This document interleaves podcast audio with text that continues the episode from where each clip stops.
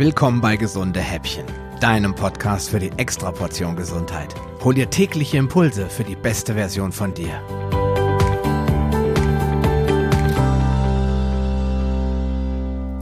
Früher war mir Salz eigentlich egal. Zumindest habe ich mir keine größeren Gedanken über meinen Lebenswandel gemacht, denn schließlich hatte ich einiges an Körpergewicht verloren und ziemlich sicher auch jede Menge Fett.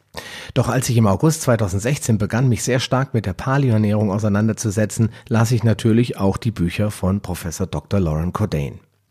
Das erste Mal in meinem Leben wurde ich bewusst auf den Salzkonsum aufmerksam gemacht und Cordain ist kein Freund des Salzes. Ganz im Gegenteil. In seinem ersten Buch rät er vom zusätzlichen Salzen der Nahrung ab und hat dafür so seine eigenen Gründe. Und damit du nicht dem Irrglauben erliegst, dass Salz dich krank macht und du einen Herzinfarkt riskierst, möchte ich dir heute ein paar interessante Fakten über das weiße Gold verraten. Aber was ist eigentlich Salz? Wenn man heute von Salz spricht, meint man eigentlich Kochsalz. NaCl gleich Natrium plus Chlor gleich Natriumchlorid. Natrium bindet Körperwasser und reguliert damit den Wasserhaushalt. Es hilft, die Nervensignale reibungslos zu übertragen und wird für die Resorption der Kohlenhydrate und Eiweißbausteine benötigt. Chlorid hingegen wird für die Bildung von Magensäure benötigt und jeder Mensch hat ungefähr ein Teelöffel Salz, also circa fünf Gramm im Körper. Zudem verlieren wir alle regelmäßig Salz durch Schwitzen, Urinieren und Weinen. Wir sind salzige Wesen, denn alles Leben entspringt dem Meer und das ist ja bekanntlich sehr salzig. Und wenn du dir deine Kleidung nach dem Sport anschaust, natürlich erst dann, wenn sie wieder getrocknet ist, dann findest du immer wieder mal weiße Spuren, die der eingetrocknete Schweiß hinterlassen hat. Ohne Salz können wir nicht leben. Denn Natrium und Chlor sind essentielle Mineralstoffe und können demnach nicht von unserem Körper gebildet werden. Sie müssen zwingend von außen zugeführt werden. Geschieht das nicht, dann manifestieren sich Mangelsymptome wie geringer Blutdruck, Schwindel, Muskelschwäche, Gehunsicherheit und Verwirrtheit. Um optimal zu wirken, müssen Salz und Wasser in einem ausgewogenen Verhältnis zueinander stehen. Ein Salzmangel ist also genauso schlecht wie ein Überschuss an Salz, denn das macht sich durch starken Durst bemerkbar und in der Folge auch durch einen erhöhten Blutdruck. Und genau hier liegt einer der Gründe dafür, warum das Salz an sich nicht schädlich ist und den erhöhten Blutdruck verursacht, sondern die aus dem Gleichgewicht geratene Balance zwischen Wasser und Salz. Daher gibt es eine Handvoll Gründe, warum Salz in Verruf geraten ist und unter Verdacht steht, Hypertonie, also Bluthochdruck oder Herz-Kreislauf-Erkrankungen zu forcieren. Erstens, wir essen zu viel verarbeitete Lebensmittel, die voller Kochsalz sind. Zweitens, wir essen zu viel Fastfood, das voller Kochsalz ist. Drittens, wir trinken viel zu wenig Wasser. Viertens, wir konsumieren zu viel einfaches Kochsalz, das keine Mineralien und Spurenelemente mehr enthält und zu wenig Mineralsalz, zum Beispiel Steinsalz. Fünftens, wir nehmen zu wenig Kalium auf.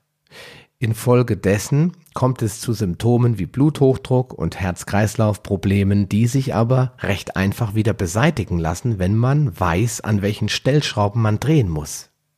Meiner Meinung nach ist es wenig sinnvoll, Salz gänzlich wegzulassen und sich salzarm zu ernähren, denn das mag zwar den Blutdruck senken, es kann aber auch die Insulinresistenz und den Triglyceridspiegel erhöhen sowie das Nervensystem, also den Sympathikus aktivieren. Das sind allesamt Risikofaktoren für Herz-Kreislauf-Erkrankungen. Was kannst du also tun? Ersetze dein billiges Kochsalz durch natürliches deutsches Steinsalz. Jod und Fluorid haben im Salz nichts verloren. Salze dein Essen, soweit es dir gut schmeckt. Keiner mag versalzenes Essen und von daher glaube ich auch nicht, dass wir uns absichtlich zu viel Salz zuführen. Wenn meine Kinder Salz auf ihr Butterbrot haben wollen, dann ist das für mich immer ein klares Zeichen, dass sie wohl Salz brauchen. Trinke ausreichend Wasser, aber nicht zu viel. Wenn du einen trockenen Mund hast, auch wenn du viel getrunken hast, kann das ein Zeichen von Salzmangel sein.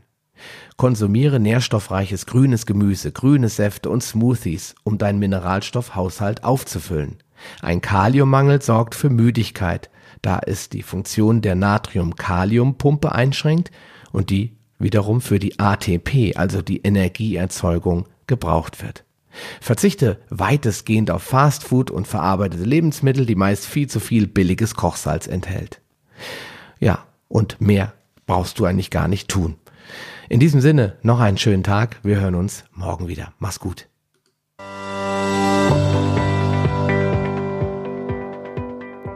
Lust auf mehr? Dann wirf am besten gleich einen Blick in die Show Notes unter palio-lounge.de slash gh. Dort findest du auch alle Episoden auf einen Blick. Oder gehe auf palio-lounge.de slash gh und ergänze die entsprechende Nummer. So findest du zum Beispiel unter palio-lounge.de slash gh20 die Shownotes der Episode 20. Wenn dich der heutige Impuls weitergebracht hat, dann gib mir bitte ein Feedback und schenke mir deine Rezession auf Facebook oder iTunes. Wie das funktioniert, erfährst du in meiner Schritt-für-Schritt-Anleitung unter palio-lounge.de slash podcast-bewerten. Diese Bewertung ist wichtig, damit auch andere Menschen von den gesunden Häppchen probieren können, um ihre Gesundheit auf ein neues Level zu bringen. Ich wünsche dir viel Erfolg auf dem Weg zur besten Version von dir. Bleib gesund und bis bald, dein Sascha Röhler.